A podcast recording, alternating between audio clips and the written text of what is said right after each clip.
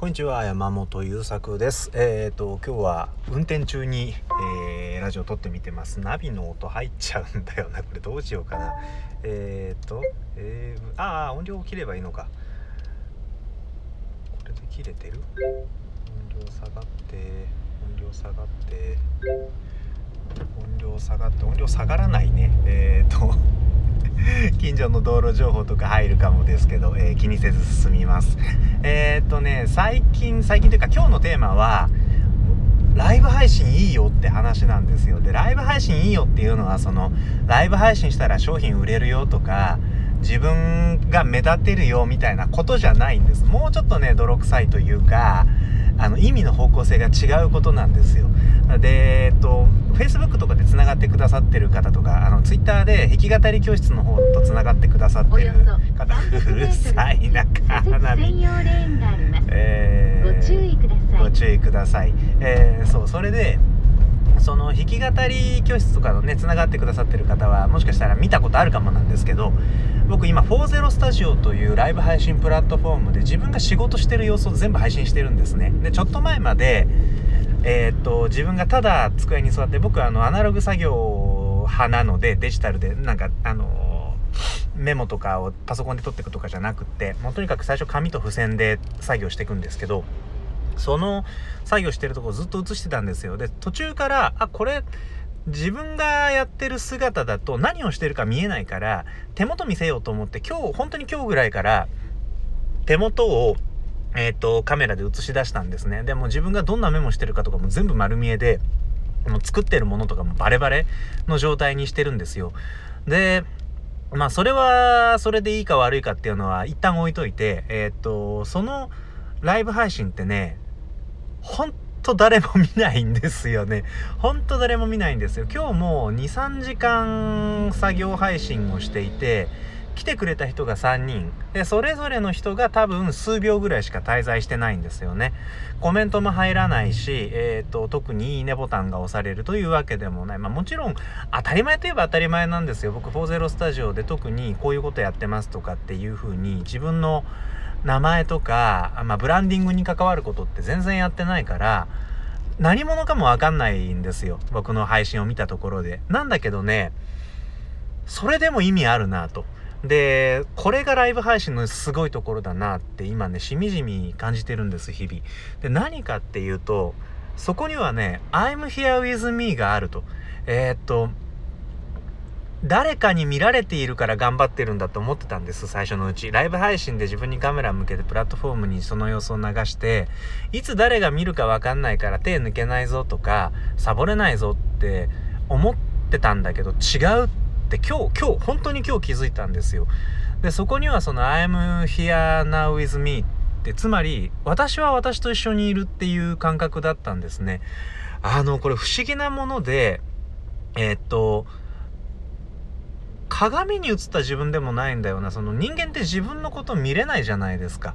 で、私みたいなことをその頭の中で考えながら私を見ている私みたいな抽象的なものをイメージすることもまあできる。で、多分、その座禅とかを長く組んで少しずつ自分の行動が客観視できていく人々というのは、おそらくそのあたりのイメージを強く持つことを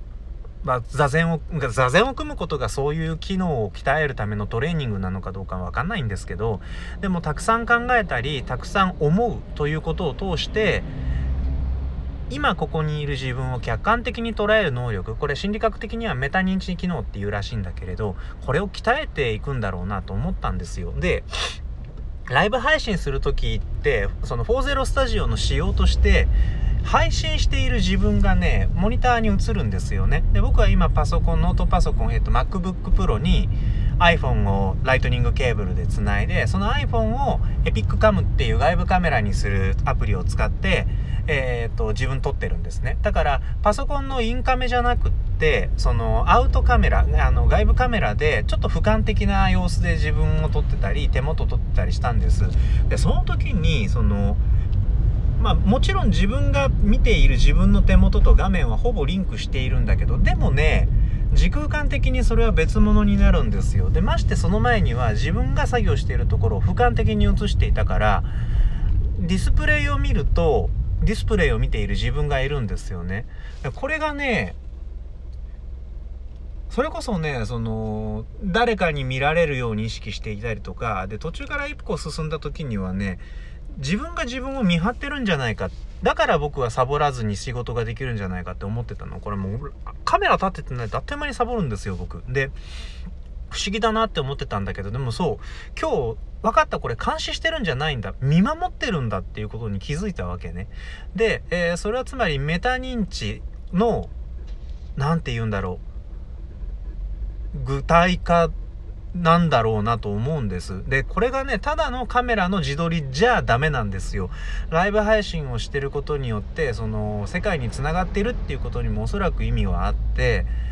で、世界からが見ている自分を私も見ているということが、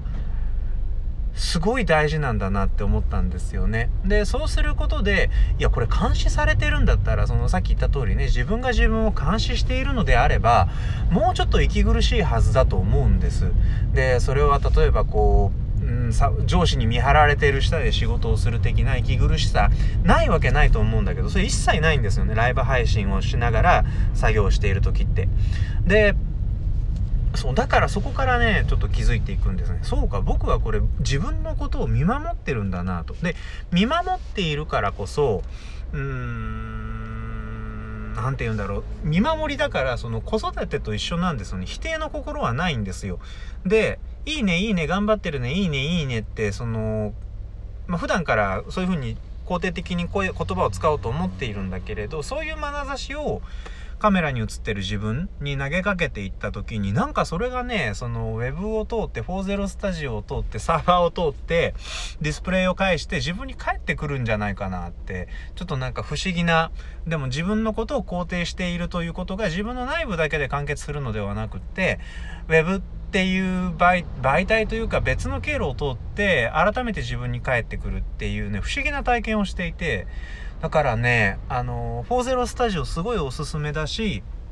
誰に見られなくても、アーカイブなんか残さなくても、作業の内容をライブ配信する意味ありますで、え、ー、と、自分がやってる作業の中身を見られたくない人は、ウェブカメラみたいなのを1個立てて、作業している自分の姿、それはもう後ろ姿とか、なんだったら腰の辺りだけでも全然いいんですよ。その辺りを映しても、誰かもわかんないし、どこかもわかんないみたいな状態にして、ダラダラ流してるだけでも、